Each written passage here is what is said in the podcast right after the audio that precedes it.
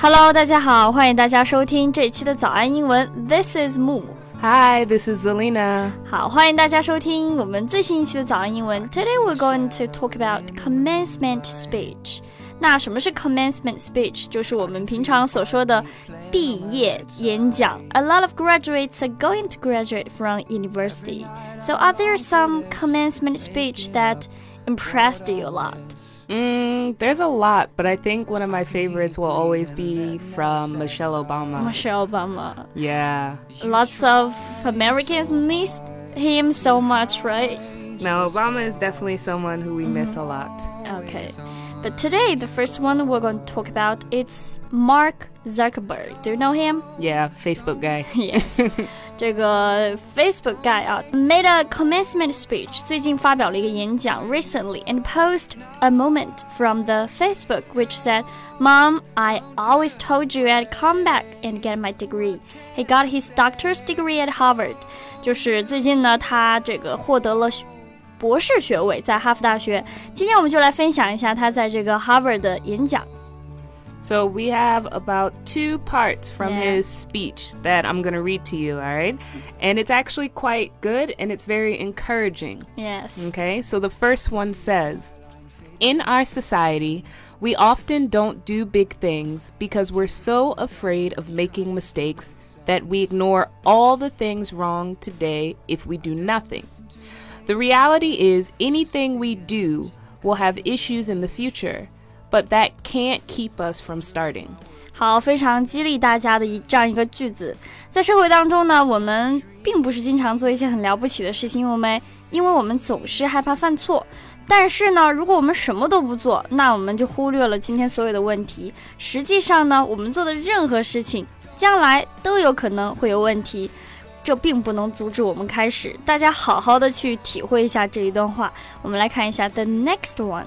All right, the next one is Purpose is that sense that we are part of something bigger than ourselves, that we are needed, that we have something better ahead to work for.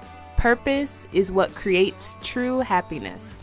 好，这也是非常适合大家练习一下听力。他说了什么呢？他说目标让我们感觉自己属于大于自身的一部分，自己是被需要的。所以，所以呢，设定一个目标是非常重要的。 你会感觉前方有更好的东西让我们为之奋斗。目标呢，能够创造真正的快乐。所以大家，尤其是毕业生，一定要有一个非常坚定的目标。如果大家想要获取这期节目的笔记，欢迎大家在微信或者是微博搜索关注“早安英文”，回复“笔记”两个字就可以了。另外，我们为大家准备了免费的神秘学习大礼包，请微信搜索关注“早安英文”，回复“福利”两个字就可以看到啦。刚刚强行给大家灌了几碗鸡汤，希望希望今年的毕业生呢能够干了这几碗鸡汤，开始自己的新的人生旅程啊！咱们继续。Did you expect that you would be a teacher in China after your graduation? Uh uh not at all. This is not something I expected. Not that I don't enjoy it, but it was definitely not something that I planned for. How about you? Uh, I wanted to be a teacher when I was in my primary school, Wow. but now I don't know it's, if it's a good choice. Why? Mm, I don't know.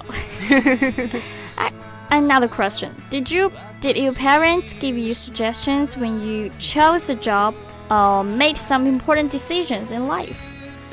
They gave me ideas based on what I liked. So, my major is actually wildlife conservation and Wow. environmental science.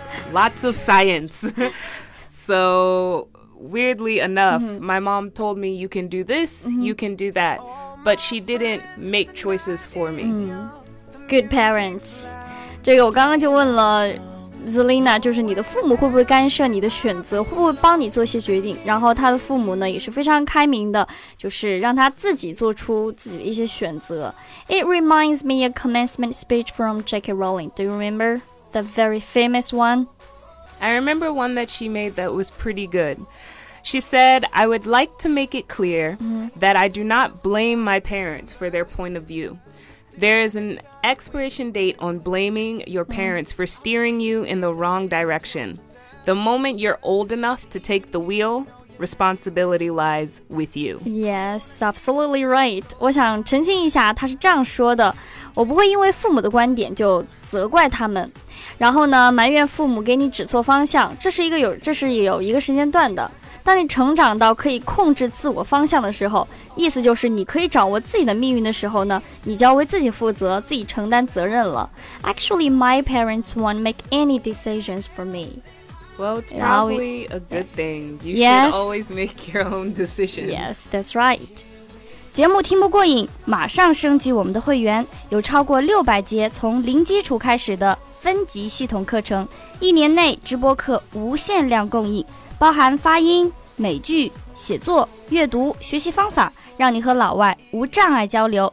原价九百九十九元，限时特惠，一年只需六百二十九元。了解以及购买课程，请微信搜索关注“早安英文”，回复“会员”两个字就可以了。Now I'm going to share a huge celebrity's commencement speech. Guess who I'm talking about? There are so many huge celebrities. Yes. I have no idea. Yes，我刚刚说我要分享一个大咖的这个毕业演讲，让 Zelina 猜一猜是谁。她说大咖太多了，实在猜不到是谁。Actually, I'm going to talk about Ellen. Do, do you like her? Ellen DeGeneres? I Yes. think you can't not like her. Everyone likes her.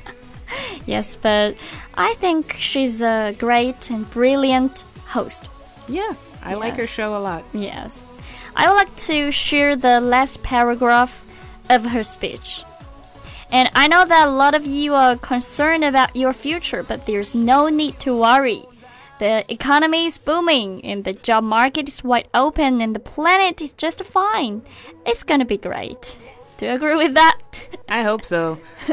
Sadly, I'm not graduating anymore. yes. So you can say something to encourage students who are about to graduate. Um, I would say for students who are about to graduate, even if things don't go as planned, doesn't mean they aren't going great. Yes. Maybe what you had planned isn't exactly what you needed, but it's eventually going to get to where you need it to be. Yes，其实简单点说，Zelina 就是想告诉大家，这个虽然有的时候我们的计划赶不上变化，也不能真的按照计划进行，但是最终呢，最终呢，我们肯定是能成为我们想要成为的那种人。 好，今天是一期如此正能量的节目，鸡汤呢是已经给大家了，但前方的路选择了，跪着都要走下去。好啦，这期节目就到这里了，我是木木，This is Selina，我们下期见啦，拜拜。Bye.